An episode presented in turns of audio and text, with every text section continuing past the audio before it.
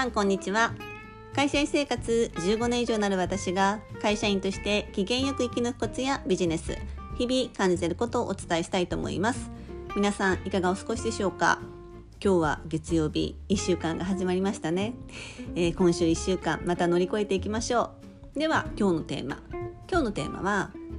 できない理由を探るのではなくできる方法をまず考えようです。まあ会社でいろいろあると思うんですけど何か問題が発生した時なんでそんなことが起きたんだろうとか問題の根本原因を探ったりしていませんか、まあ、あの日本の企業はですね結構製造業が強かったのでこう製造業の現場改善志向が結構根強いというふうに言われています。なのでこういう根本を探るっていう思考が強いっていうふうに言われています。ただ会社とかの仕事の場合問題ってこうシンプルな一つのことではなく本当にいろんなことが複合的に絡み合っている場合がすごく多いと思います。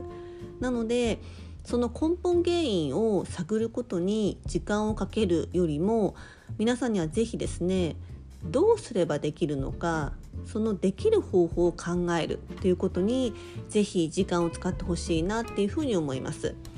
うん私個人的にはできない理由とかできなかった言い訳を考えることは、うん、時間がすごくもったいないことというふうに考えるのでとにかくこう目の前にいる問題をもうどう解決させるのかどうすればそれが解決するのかうん、具体的な解決策を考えることに時間を使った方がいいんじゃないかなっていうふうに思います。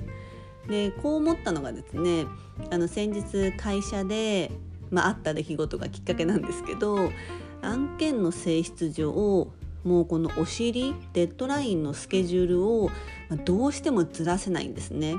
ただなんかこう財務の処理をする上でどう頑張ってもそのスケジュールでは財務処理ができない、まあ、間に合わないというできないっていうふうに、えー、財務部門から悲鳴が上がったんですね。うん、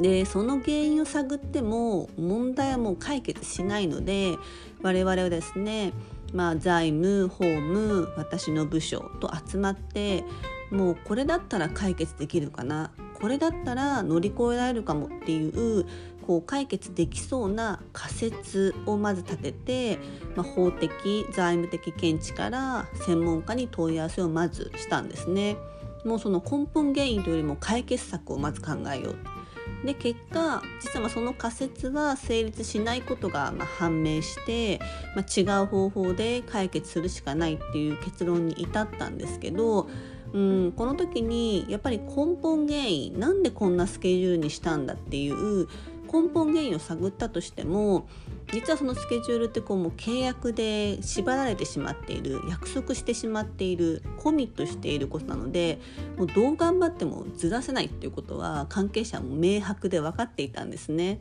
なのでもう我々はそこを原因をもう探ることに意味はないっていうふうにもう判断しとにかくやれる方法どうやったらやれるのか今から考えてやれる解決方法やれる方法をもう考えるしかないよねって最初集まって、うん、一致団結して、えー、探し当てた結果まあ、本当に2日間か3日間ぐらいで、まあ、すぐ解決に至ったような、えー、事象がありました。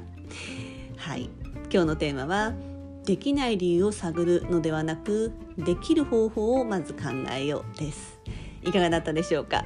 えー、今日も最後までお聴きいただきありがとうございました。今週1週間始まりますね。ぜひあのポッドキャストやインスタグラムで聞いた内容の感想ですとかご質問をいただけるととっても嬉しいです。あのリンクも貼っておきますので、ぜひ公式 LINE の方からメッセージいただけるとお待ちしております。では、素敵な1週間を過ごしましょう。では。